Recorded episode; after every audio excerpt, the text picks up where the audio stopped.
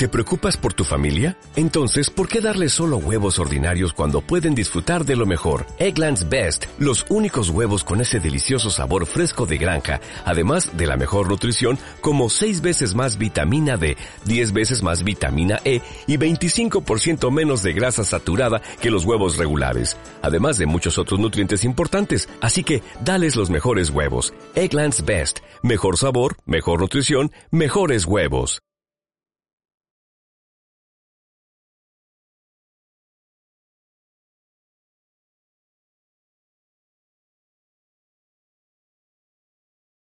Estamos a unos momentos de comenzar nuestra siguiente transmisión. Om Radio, un espacio para todo aquel que busca compartir un mensaje de bienestar a nuestra audiencia.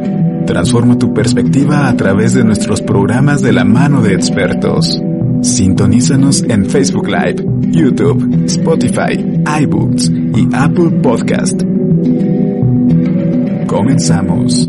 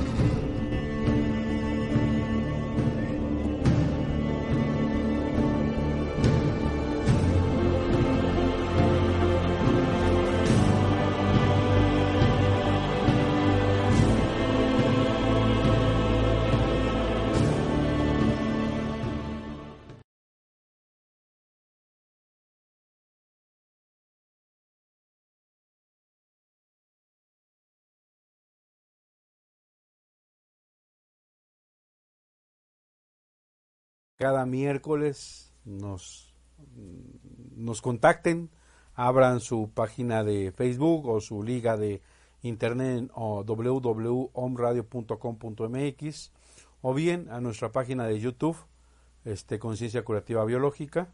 Y es un verdadero honor, como cada semana, compartir con ustedes los conocimientos que nos legó, que nos dejó y que tuve la enorme fortuna de que fuese mi maestro, el doctor Ricker Herhammer, eh, ya fallecido, y el cual se le debe el descubrimiento de las cinco leyes biológicas. Es un verdadero gusto y honor eh, agradecer con, con, con, todos ustedes este, este tema de, de poder compartir las cinco leyes. El día de hoy tenemos un invitado, un amigo entrañable, que ya hace algunos años tengo el enorme gusto de, de conocerlo una persona muy dedicada al conocimiento de las cinco leyes y que hoy por hoy, pues bueno, eh, forma parte de la gente con la que podemos intercambiar estos conocimientos y podemos discernir o estudiar o valorar un caso clínico. Se trata de eh, el doctor Igor Wolf, al cual le hicimos la invitación para que nos acompañara este día. Bienvenido, Igor. Muchas gracias, José Antonio. ¿Cómo te va? Muchas gracias por la invitación. Ya sabes, siempre muy contento, muy dispuesto de estar aquí acompañándote para todo, para, toda, la, gente eh, que nos ve, que nos escucha y que está interesada en, en este paradigma que nos lega entonces el doctor Hammer. Muchas gracias por la invitación. Muchas gracias. Bueno, la, la temática de la semana pasada fue hablar de las cinco leyes para las personas que nos ven eh, pues nuevamente nos sintonizan. Las vamos a enumerar una a una, eh, de forma en la que en dos o tres minutos podamos decir cada ley. Yo sé que este es un tema pues, ya más que conocido por nosotros, pero aquellos que nos sintonizan, que nos acaban de sintonizar o que nos comparten y que ahorita están, bueno, vamos a decirlo breve. El doctor Ricker Herhammer eh, es un médico con más de cinco especialidades, era jefe del Departamento de Medicina Interna en el Hospital Oncológico en Múnich, Alemania, catedrático de la Universidad de Tübingen, este, investigador con patentes, una eminencia el doctor. Eh, le, matan a un hijo y después de cuatro meses él, se eh, inicia con un cáncer de testicular y la esposa con un cáncer de mama. Para aquellos detractores que se bofan de que el doctor Hammer no pudo salvar a su esposa con sus descubrimientos, en realidad él no tuvo la oportunidad. Ella se trató con quimioterapia, radioterapia y morfina. Y esto le llevó a la muerte.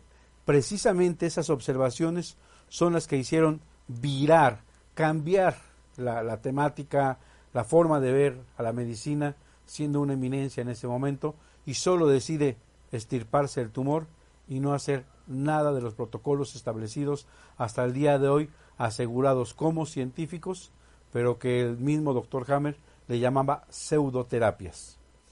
Eh, y que nos hemos creído el cuento de que es la única posibilidad de sobrevivir. Bueno, pues él eh, descubre las cinco leyes biológicas.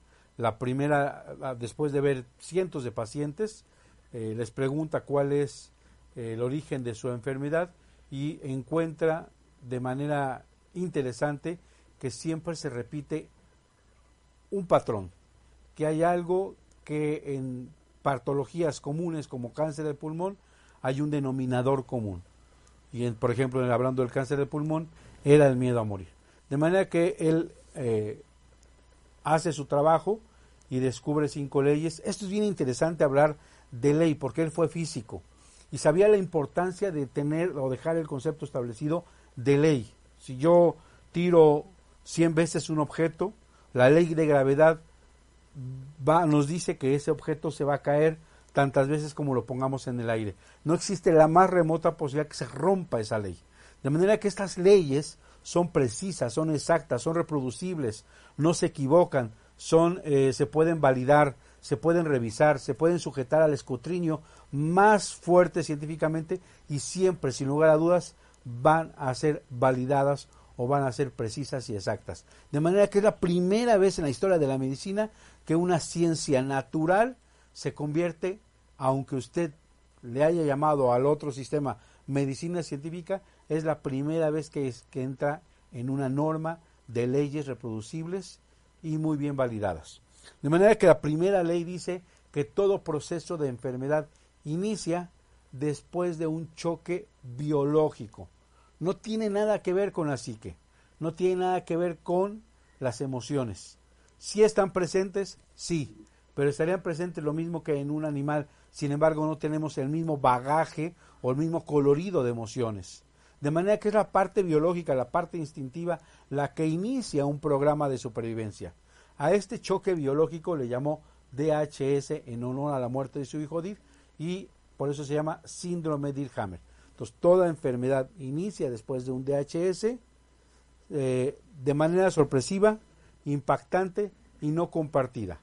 Y este evento, este choque, impacta la psique, la psique al cerebro, el cerebro al órgano, donde hay un cambio o modificación al que hemos llamado enfermedad, que en realidad el doctor Hammer le llama programa especial sensato, biológico e inteligente que tiene la madre naturaleza para un fin determinado, para tratar de salvaguardar la existencia tanto como sea posible. Esta primera ley se corrobora a través de una correlación entre la psique, que para él es el asiento del alma, el cerebro y el órgano.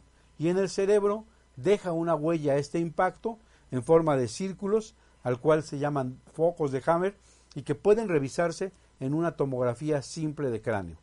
Esto es verdaderamente impactante y cambia totalmente todos los paradigmas en la medicina. Me encantaría que nos apoyara Igor, Igor con la segunda ley. Bueno, de forma muy resumida, la segunda ley nos habla de, la, de la característica bifásica de todas las llamadas, entre comillas, enfermedades, ¿no? Si bien en la primera ley eh, nos cuenta que todo parte a raíz de un VHS, un impacto dramático, agudo, vivido en aislamiento, en imposibilidad de compartirlo, totalmente eh, sorpresivo, ¿no? Entonces eso nos pone inmediatamente en una fase activa, donde el sistema eh, simpático toma el control, digamos, de nuestro ritmo, por decirlo de alguna forma. Pero en determinado momento tenemos una resolución del conflicto, somos capaces de solucionar directa o indirectamente eso que nos, ese evento que nos puso en alerta, que nos puso en fase activa.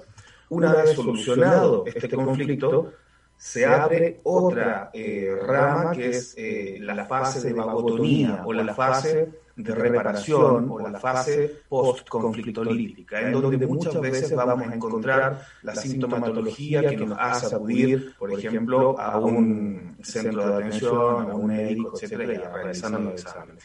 Es esa básicamente la segunda ley, que cada eh, programa biológico, antes llamado enfermedad, consta de dos partes siempre y cuando se llegue a una conflictólisis, a una resolución del conflicto.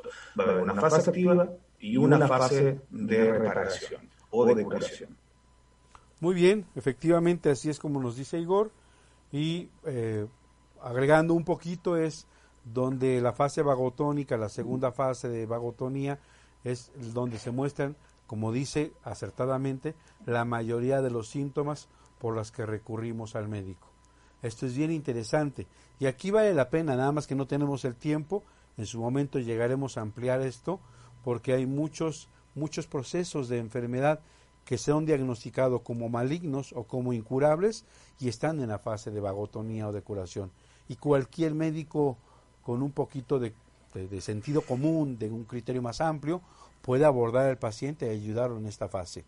La tercera ley eh, se llama el sistema ontogenético de las enfermedades y tumores análogos y nos refiere con mucha precisión el tipo de conflicto biológico, el área del cerebro con el que está íntimamente relacionado. Si es un conflicto eh, del tronco del cerebro que tiene que ver con la parte instintiva de vivir, la parte de alimentarse, si es un conflicto biológico del cerebelo que tiene que ver con programas de protección, si es un conflicto de la médula del hueso que tiene que ver con conflictos de desvalorización, de fortaleza, de fuerza, de salir adelante, o si tiene que ver con conflictos de territorio que tiene que ver con la corteza cerebral.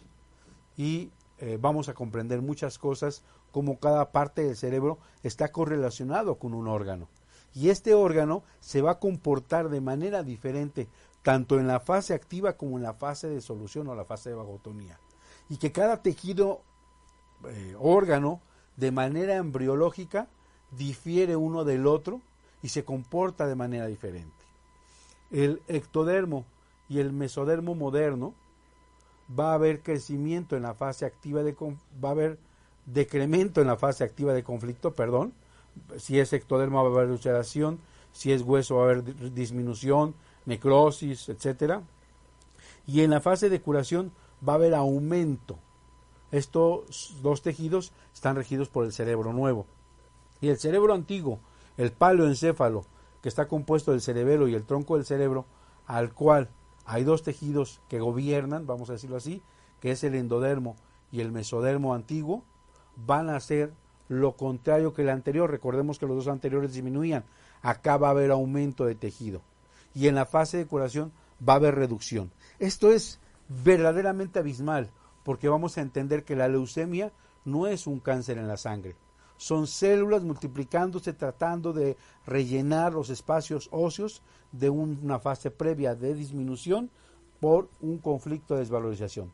Vamos a ver que el cáncer intraductal de mama no es el más agresivo, no es el que mata más o, permite que la persona muera más, no da más metástasis, sino es un crecimiento reparativo que a veces es más excesivo, pero que después de un tiempo deja de crecer y se vuelve totalmente asintomático, ya sea que se vuelva un quiste o se degrade con ayuda de bacterias o micobacterias. Esto es sumamente importante porque cambia la posibilidad de existencia del ser, cambia la posibilidad de entrar y toparse con pared y decir no tiene salvación o caer en un abismo y no encontrar solución a decirle esta luz que tú ves, esta rendija de posibilidad, se vuelve un ventanal y todo aquello que hagas está directamente proporcional a salvaguardar tu vida. Esto cambia tu perspectiva. Entrar a un lugar, inclusive hospitalario, sin miedo, conociendo las cinco leyes, cambia tu posibilidad de sobrevivencia. ¿Nos acompañas con la cuarta ley? Claro, bien, la cuarta ley es eh, denominada el sistema ontogenético de los microbios, muy relacionada con lo que acaba de decir eh, el doctor Galicia con respecto a la tercera ley, en donde se muestra que el cerebro tiene control de todas las estructuras y tejidos del cuerpo por medio de las distintas zonas cerebrales. En el tema de la cuarta ley biológica es exactamente el mismo patrón, pero observando el mundo de los microorganismos. Eso quiere decir que hongos, micobacterias, bacterias y en el caso hipotético de que los virus existiesen, también estos serían controlados desde el mismo cerebro en sus distintas partes. Por ejemplo, en el paleoncéfalo o el cerebro arcaico, que es el tronco cerebral con el cerebelo, está relacionado directamente en todos sus tejidos con los hongos, las micobacterias, las bacterias de la tuberculosis, por ejemplo.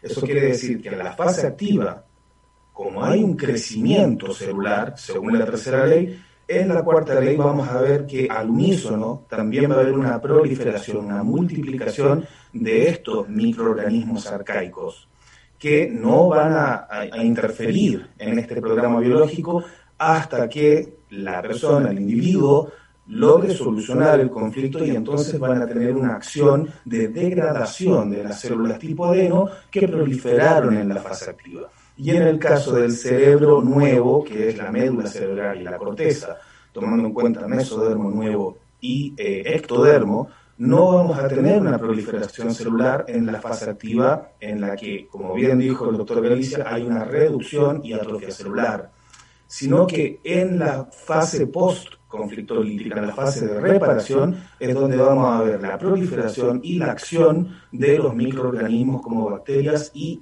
insisto, en el caso hipotético que los virus existan, los veríamos en esta fase siempre apoyando, siempre ayudando a la reparación biológica de nuestro cuerpo, tanto en el cerebro arcaico como en el neoencéfalo. Es muy importante entender con esto que todas esas teorías del contagio, que todas esas teorías eh, de la infección propiamente tal son absolutamente falsas, porque los microorganismos, y es tal vez la ley, a mi criterio, más revolucionaria que nos eh, lega el doctor Hammer, es que justamente todos los microorganismos son endémicos y vivimos con ellos en simbiosis. Así que eh, ese es el mensaje principal, creo yo, de la, de la cuarta ley. Efectivamente, de manera que deja bien claro y bien establecido el doctor Hammer que estos son simbiontes, que son amigos, que son verdaderos obreros, que son amicales, que son degradadores, escombradores, barrenderos, que van a ir a ayudar a nuestro organismo a reducir los procesos tumorales. Y que el exceso de antibiótico y el exceso de vacunas nos limita a tener este mecanismo potencial de eliminación de los tumores. Y ahí se los dejo de tarea, no vamos a entrar en controversia de las vacunas y de los antibióticos, pero desde luego, igual que coincido con, con Igor, es una ley sumamente importante porque quebranta, porque rompe todos los dogmas establecidos hasta el día de hoy que dan soporte a muchas teorías. Y, hace que se tambalee el llamado sistema inmunológico, cambia totalmente de perspectiva, hace que se tambalee la necesidad de antivirales a pasto, hace que se tambalee el uso de antibióticos a granel y hace que se tambalee el uso de cortisonas y antiinflamatorios de manera desordenada. Y bueno, ya entrando a la, a la quinta ley, brevemente diremos que en realidad es un programa especial de supervivencia inteligente, sensato, prudente, acorde a una respuesta ante una necesidad mediante un programa biológico, que además tiene un sentido biológico porque crece o porque decrece, porque aumenta y porque reduce. Es un programa sensato, inteligente, que a través de los millones de años ha conservado para la supervivencia de la especie. Esto es verdaderamente abismal porque permite entender hoy en día que las enfermedades no son errores, no son agresiones, no son defectos, no son autoagresiones, como nos han hecho creer, no, tienen tienen poco o nada que ver con las emociones. Vuelvo a repetir, están presentes, pero son códigos o respuestas innatas de supervivencia de programas biológicos que inclusive se dan en los animales y se dan en las plantas. No sé si quizá, quisieras agregar algo de la quinta ley para irnos a nuestro primer eh, corte. Solamente eh, agregar eh, en síntesis de manera muy fácil es que la quinta ley nos habla de que todo tiene un suprasentido, ¿no? de que todo proceso biológico, antes llamado enfermedad, no ocurre porque sí, sino que tiene un propósito sensato, dictado en realidad siempre por la supervivencia de, una especie o de un individuo de una especie, siempre enfocado en la supervivencia. Eso básicamente. Eh, todo tiene un sentido dentro de nuestro organismo y también afuera en, en la naturaleza. Y decía el doctor Hammer que todo tiene un sentido dentro del cosmos, ahora sí ya tiene todo lógica dentro del universo y porque el comportamiento inclusive de un programa en una manada, en una sociedad y por qué estos programas permiten salvaguardar la existencia. Es una maravilla. Vamos a nuestro primer corte, no se vaya porque está buenísimo. De verdad que es un gustazo y para mí un placer enorme estar con Igor.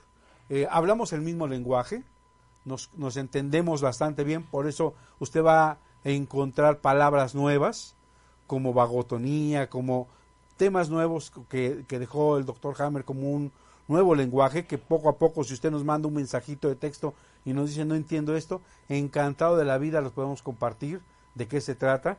Tratamos de hacerlo lo más llano posible, lo más común posible, pero si hay alguna palabra que se nos, que se nos vaya o que se nos barra, encantado de que nos comparta. Eh, Igor eh, está dando consultas al terminar el programa, porque ahorita no recuerdo, le va a pedir a, a cabina de asistente que pongan en eh, pantalla o que me digan su correo electrónico o cómo quiere que lo contacten, por favor. Él está en Estados Unidos viviendo. Este, yo estoy aquí en México, en la 7 Sur 2506, en la colonia Chulavista. El teléfono para que usted me contacte, 240-7482, la alada para dentro del país 222 y un celular 2221 400645.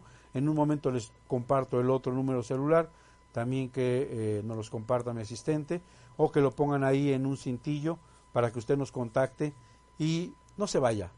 Vamos a nuestro primer corte de los patrocinadores y regresamos con ustedes aquí en Conciencia Curativa Biológica. ¿Dónde más? En un radio.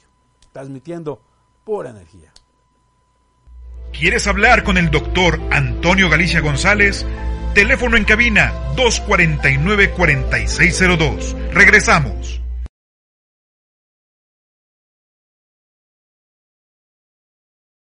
Farmacia Homeopática Biomedic. Contamos con el más amplio surtido en laboratorios nacionales e internacionales. Contamos con material de acupuntura, medicina alternativa, oligoterapia, terapia floral, dinamizaciones, decimales, centesimales y un extenso surtido en tinturas. Teléfono 240-7482. Estamos en la 7 Sur 2506, Colonia Chulavista, aquí en Puebla, México. Farmacia Homeopática Biomedic, pequeñas dosis, grandes respuestas al cuidado de tu salud.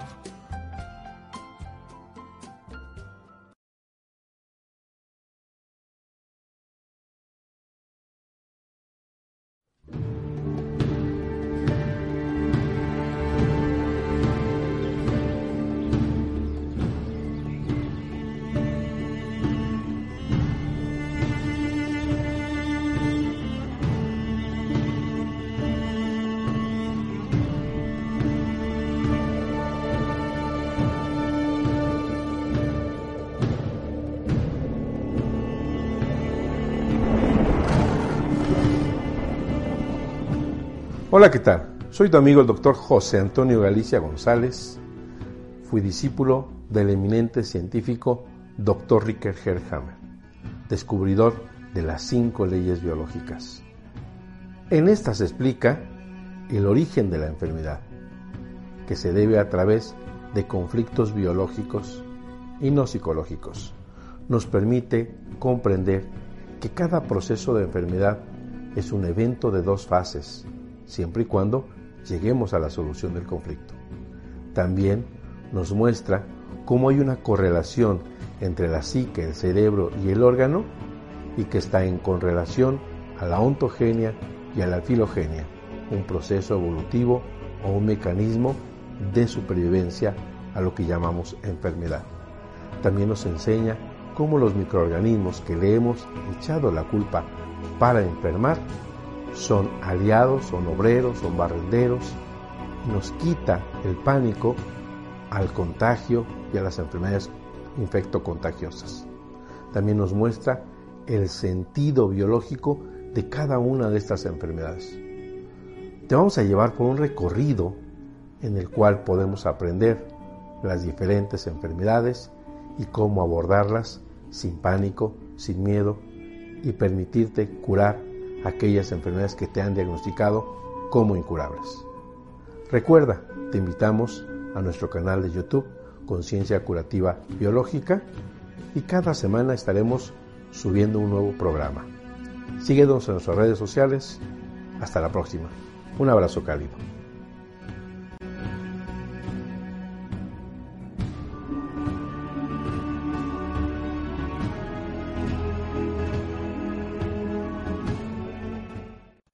Aunado a las medidas sanitarias que ya conocemos que son de primera y de vital importancia, existe un medicamento que se ha usado con éxito en la India para prevenir la expansión de la epidemia del coronavirus.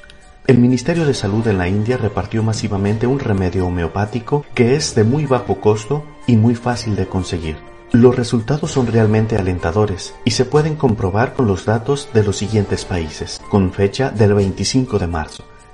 China tiene cerca de un billón y medio de habitantes y tuvo más de 81 mil contagios. Italia, que tiene solo 60 millones de habitantes, tuvo 69 mil contagiados. Estados Unidos tiene 333 millones de habitantes y tenía 55 mil contagiados hasta el 25 de marzo. Pero sorprendentemente India, un país en vías de desarrollo muy cercano geográficamente de China y con una población de casi un billón y medio de habitantes, similar a la de China, solo tenía 562 contagiados. ¿Qué están haciendo en la India?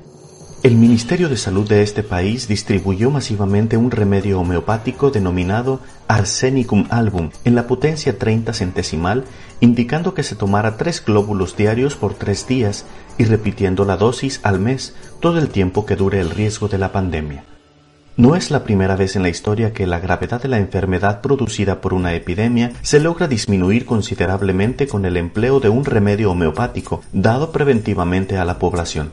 De hecho, entre los médicos homeópatas a este remedio se le llama el genio epidémico. Encontrarlo es muy difícil, pero su utilidad es asombrosa. En la epidemia de la gripe española, en la que murieron 20 millones de personas, los pacientes tratados con la medicina convencional tuvieron un porcentaje de mortalidad del 30%, mientras que los casos tratados con la homeopatía redujeron el índice de mortalidad a 1.05%. En la epidemia del dengue se logró reducir la incidencia en los tratados con homeopatía hasta un 93%.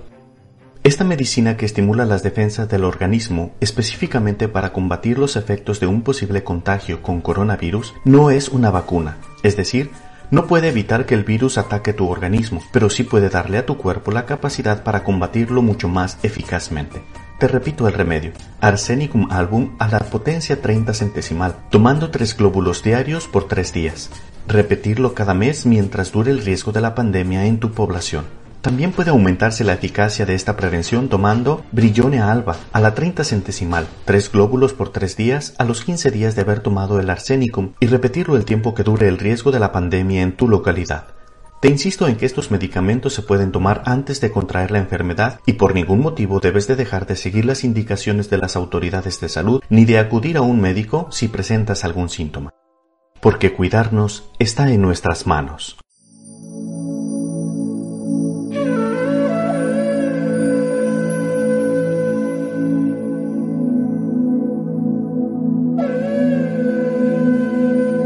¿Quieres hablar con el doctor Antonio Galicia González? Teléfono en cabina 249-4602. Regresamos.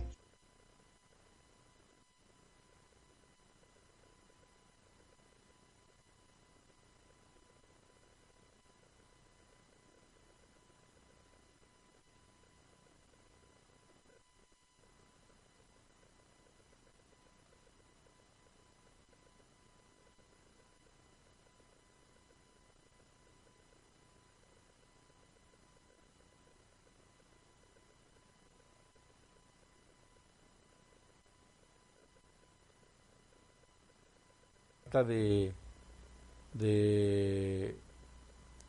que la persona pueda percibir, tiene una explicación dentro de las cinco leyes biológicas.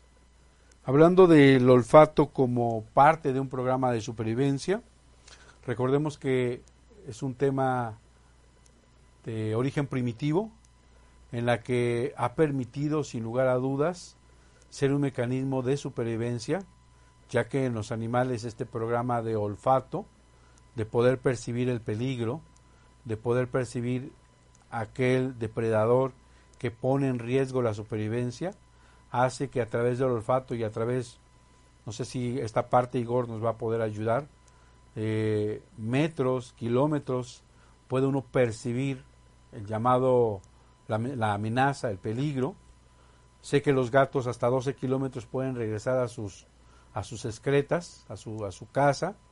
Los perros cientos de metros pueden percibir la amenaza. Este, antes de que alguien toque el timbre ya está ladrando, ya es ya la audición o el olfato, ya ellos lo tienen mucho más desarrollado. Y en el reino animal, pues es un tema privilegiado aquel que conserve aún en el olfato, lo cual en el ser humano ya se ha perdido esta condición. A nivel del reino animal, platícanos cómo puedes tú aportarnos algo para entender este mecanismo de poder protegernos contra una amenaza. Eh, bueno, eh, bueno, por alguna razón eh, no escuché la primera parte, me parece que no estaba saliendo al aire, o al menos no estaba habilitado aquí para yo poder escuchar. Pero entiendo que empezaste a hablar sobre el tema del olfato. Así es. en el tema de los animales. Eh, no, sé si quieres que lo hablemos desde el endodermo desde el ectodermo. Eh, si te gusta, lo podemos arrancar desde el ectodermo y en otro programa lo, abordamos desde el ectodermo. Okay. Y en otro programa hablamos de endodermo. Ok, bien. Bueno, en el reino animal, eh, efectivamente, como tú dices, los animales, todos prácticamente, tienen un olfato muchísimo más sensible y de mayor alcance que cualquier ser humano. Eh, por ejemplo, en el caso de los perros, ellos tienen cerca de 8.000 terminaciones nerviosas más que nosotros eh, con funciones olfativas. Eh, en el mundo, digamos, de la naturaleza, ¿no? en el mundo natural, vamos a encontrar que el olfato viene siendo como un superpoder entre los animales. ¿no? Los, como tú dices, en nuestras casas, los perros domésticos, los gatos domésticos, cualquier mascota, ellos a través del olfato básicamente conocen y reconocen el mundo. Gracias al olfato reconocen su territorio, son capaces de reconocer a su manada en el mundo natural, en el caso de nuestros animales domésticos, nos conocen a nosotros, nos pueden reconocer además. Este, em, y básicamente el mapa, por ejemplo, hay animales como los reptiles, como las serpientes, eh, que son capaces de, gracias a las infinitas terminaciones nerviosas que tienen en el olfato, eh, pueden atrapar partículas del aire, usar otros mecanismos incluso eh, térmicos para dibujar un mapa gracias a lo que están oliendo. Entonces es algo fundamental, es como yo le llamo, es un superpoder en la naturaleza, el tema de tener eh, el olfato agudo. Y esto puede significar la diferencia entre la vida y la muerte eh, en el mundo natural por no ser capaz, por ejemplo, de olfatear a un depredador. O también puede ser de vida o muerte para un depredador eh, el hecho de olfatear o no a la presa. Así que es un sentido vital dentro de la naturaleza. Entender este mecanismo permite comprender desde luego, el sentido biológico, que hablaremos unos minutos después. El tema de la mucosa nasal, el recubrimiento de la parte interna de la cavidad nasal, está constituido de epitelio escamoso. Y este está, está originado por un tejido llamado ectodermo. En el periodo de embriogénesis, hay una invaginación, eh, como se va desarrollando el nuevo ser, y esta última cubierta, vamos a decirlo así, esta última capa de protección este último recubrimiento que va invaginando todas las cavidades, es epitelio escamoso, es tejido ectodermal regido por la corteza del cerebro. Y desde luego que tener estas características lo convierten en un, como decía, en un superpoder que va a permitir, por lo menos, tener un mecanismo defensivo en el olfato.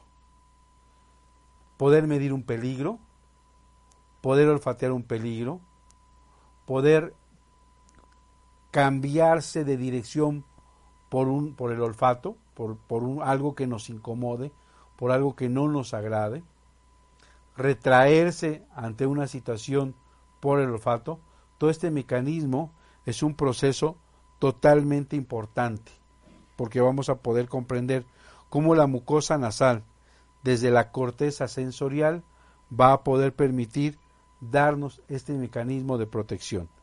La mucosa de la cavidad nasal derecha se controla desde el lado izquierdo de la corteza sensorial y la mucosa de la cavidad nasal izquierda se, se, controla desde el hemisferio cortical derecho.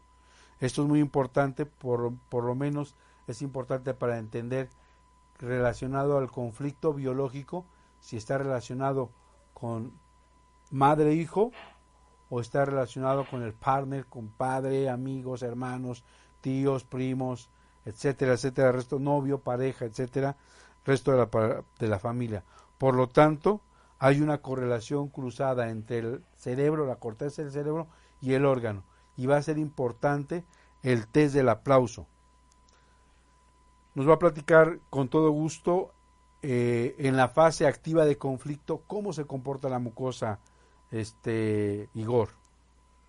Bueno, en la fase activa de conflicto de la mucosa nasal vamos a tener eh, una ulceración. Esa es el, siguiendo el ectodermo. Hay que tomar en cuenta que la mucosa nasal, a diferencia de la mucosa de los senos paranasales, la mucosa nasal eh, sigue el esquema de la piel externa. Eso quiere decir que en fase activa vamos a tener una ulceración que casi siempre, en todos los casos, es asintomática, porque hay una atrofia y una pérdida eh, de sustancia a nivel de la mucosa. Eh, en pocos casos, muy rara vez vamos a encontrar en esta fase eh, sangrado, pero en algunos casos sí ocurre, cuando estamos hablando de una úlcera demasiado importante, en donde es, la zona también está más delicada y cualquier roce podría generar la ruptura de un pequeño vaso sanguíneo. Esas cosas sí pueden pasar. Por eso no quiero ser tan tajante en decir en esta fase no hay sangramiento, porque podría, pero es, rara vez, ¿no? es un sangramiento escaso.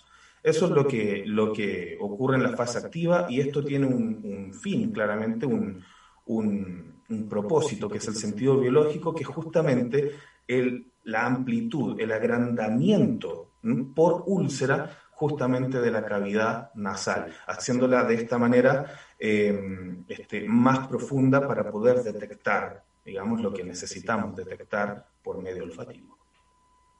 Así es, para detectar la amenaza, el peligro, para poder tener más espacio y pueda permear, haya permeabilidad de los, de los olores, el sentido del olfato se vuelve más agudo y podamos percibir ya sea un miedo en el ambiente, un presentimiento que nos apodera, una sensación de amenaza, inclusive tan sencillo como cambiar de profesora, llega el director y les diga, el próximo año tienen a una profesora.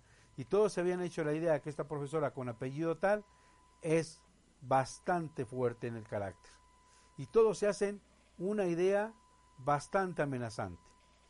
Se resuelve el siguiente mes después de vacaciones llega la profesora y esta profesora es un pan de Dios y todos en el salón hacen un catarro nasal, hace un proceso de gripe por esa sensación de amenaza que percibía en el aire pero que no podían detectar cómo iba a venir. Es bien interesante cómo podemos ver estas epidemias gripales en un salón, cómo las podemos entender bajo las cinco leyes de una manera verdaderamente fácil. Y hablando del foco de Hammer, en la tomografía vamos a encontrar el foco de Hammer en el área de la corteza sensorial, que es controlada por la mucosa nasal de la mitad izquierda de la cavidad nasal. Para una persona diestra, el conflicto está asociado con su madre o hijo. Para una persona zurda va a estar asociado a su compañero o socio. El anillo desigual parcialmente hematoso del foco de Hammer revela a la persona que ya ha resuelto el conflicto y que ahora se encuentra en la fase de curación con el llamado síntoma de resfriado. Y efectivamente, este conflicto biológico, vamos a hablar eh, Igor y yo, sobre algo me huele mal, esto apesta, hay un, hay un temor y no sé por dónde pueda venir esta amenaza. Esa sensación de miedo indefinido, esa sensación de amenaza en el ambiente, están hablando de mí, eh, el jefe quiere, la, mi compañera quiere que el jefe me despida, cualquier situación de amenaza lo podemos percibir a través. Y si es recurrente, vamos a encontrar la rinitis o la sinusitis de esta manera. De manera que eh, ya hablo del sentido biológico y no me gustaría que ahondáramos en la fase de curación, en la fase de vagotonía, una vez resuelto el conflicto de algo me huele mal. Bueno, efectivamente, en, la fase post-conflictolítica o la fase de solución de vagotonía, eh, lo que vamos a ver es una tumefacción de la mucosa. Aquí es donde viene el prurito, por ejemplo, que es esta suerte de, de, picazón, ¿no? con una suerte de irritación. Eh, esto es lo que vamos a encontrar muchas veces llamado por, por los médicos cuando se le diagnostica, no, usted tiene una rinitis alérgica, ¿no? Este, con mucho, este, eh, con este, esta suerte como de moco muy líquido, ¿no? Eh, esto es el principal síntoma que vamos a encontrar. Bueno, por esta misma tumefacción, como les explicaba en la fase activa, eh, si bien en la fase activa hay una ulceración, que a veces puede ser un proceso largo, en donde la úlcera va a ser eh, profunda, en esta fase tumefacta, con inflamación, con molestia, en esta fase sí puede ser más probable que exista, por ejemplo, un sangrado justamente por la tumefacción, por, el, por la inflamación edemática que muchas veces va a estar entre la mucosa eh, y eh, presionando algún tipo de vaso sanguíneo. Aquí sí se puede dar con más facilidad. Además, tomemos en cuenta que en esta fase, que yo digo esto del sangramiento porque hay mucha gente que se asusta cuando ve que está empezando a sangrar, sobre todo cuando son niños, los padres se asustan mucho por esta situación tanto que llegan a la consulta a veces solo por esta situación. Entonces, tiene mucho que ver. Recordemos que hay una dramatización, hay una fase de solución en curso, empezando, ¿no? Y por lo tanto, el niño también va a estar, o los padres van a estar constantemente sonando al niño, ¿no? Limpiándole la nariz, y esto a su vez va a ir removiendo eh, eh, el proceso, digamos, edemático que se está formando y con eso también van a generar muchas veces el sangrado. Entonces, eh, primero hay que estar calmado, hay que entender que esto se trata de una fase de solución que tiende a ser bastante breve, pero sí es molesta porque la nariz tiende a estar tapada y con constante eh, este, moco, ¿no? moco líquido, muchas veces transparente. Efectivamente, vamos a recordar que la fase vagotonía el doctor Hammer la divide en dos. Una fase postconflictolítica A o vagotónica A, posterior a la solución del conflicto llamada conflictolisis, un pico de simpaticotonía que le llama epicrisis o crisis epileptoide o eh, pico de crítico de solución y una fase B que es reparativa, restitutiva, cicatrizal. Como dice Igor, en la fase PCLA o la fase vagotónica hay un edema, hay una inflamación, hay reparación de esa úlcera.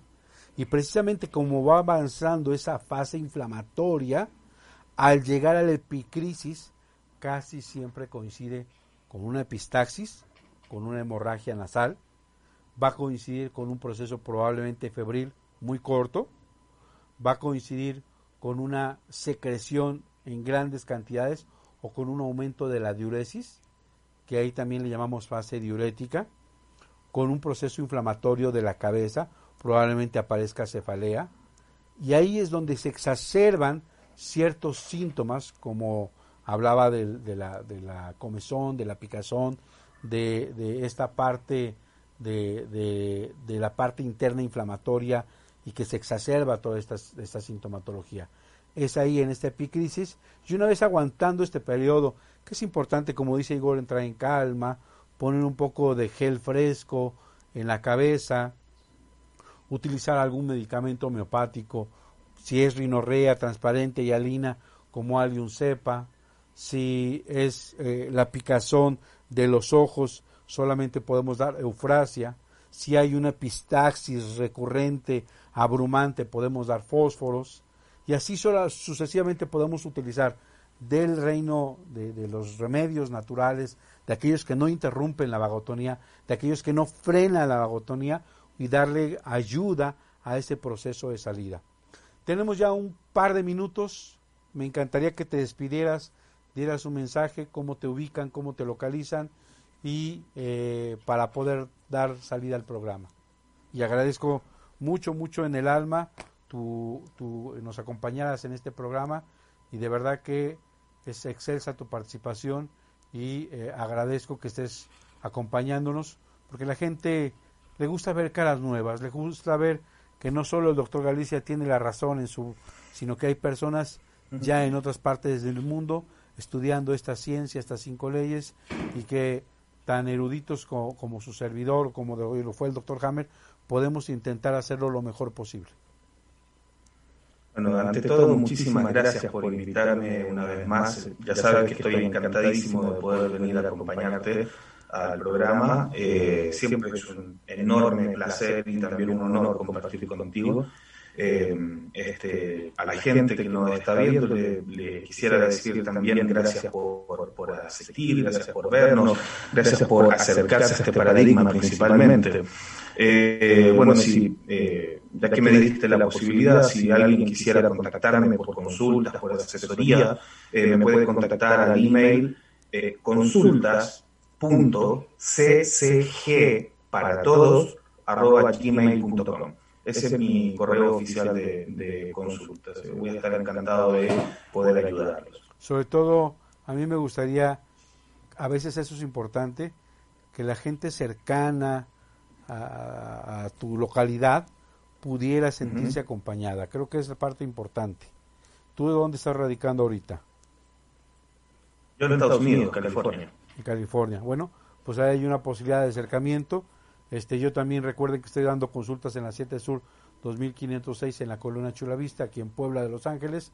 Estoy dando consultas online a través de eh, eh, plataformas como Zoom, como Meet, como Skype cualquier plataforma podemos ocuparla. Este, me he acercado, agradezco que me envíen sus tomografías para que pueda yo tener un acercamiento más eh, como lo hacía el doctor Hammer, revisar su historia clínica, revisar sus conflictos, saber si estos están en fase activa, en fase de curación, me son demasiado útiles. Agradezco tu compañía, amigo. Recuerde mi teléfono 2221 400645 es un celular el otro celular es 2222 06 35 57. Repito, 22 22 06 35 57. Si nos mandan un WhatsApp, encantado de la vida de compartir la melodía del Dr. Hammer en sus tres versiones para que ustedes la escuchen porque resulta que esta melodía que deja él es un parteaguas para la terapéutica. En otro momento voy a invitar a Igor para que nos platique de los casos que él ha visto, del efecto curativo de la, de la melodía y con todo gusto lo tendremos en otros programas. Se despide su amigo y servidor, doctor José Antonio Galicia, esperando que la próxima semana nos acompañe, miércoles a las 12. Compártalo con sus amigos, envíelo a toda su familia, que gustosos estaremos esperando para compartir este nuevo paradigma, estas cinco leyes biológicas que fueron heredadas de mi maestro, el doctor Ricker. Envío un abrazo hasta California, Igor. Envío un abrazo para todos ustedes. Nos vemos en la próxima, aquí en Conciencia Curativa Biológica, Home Radio, transmitiendo buena energía. Vámonos, cabina.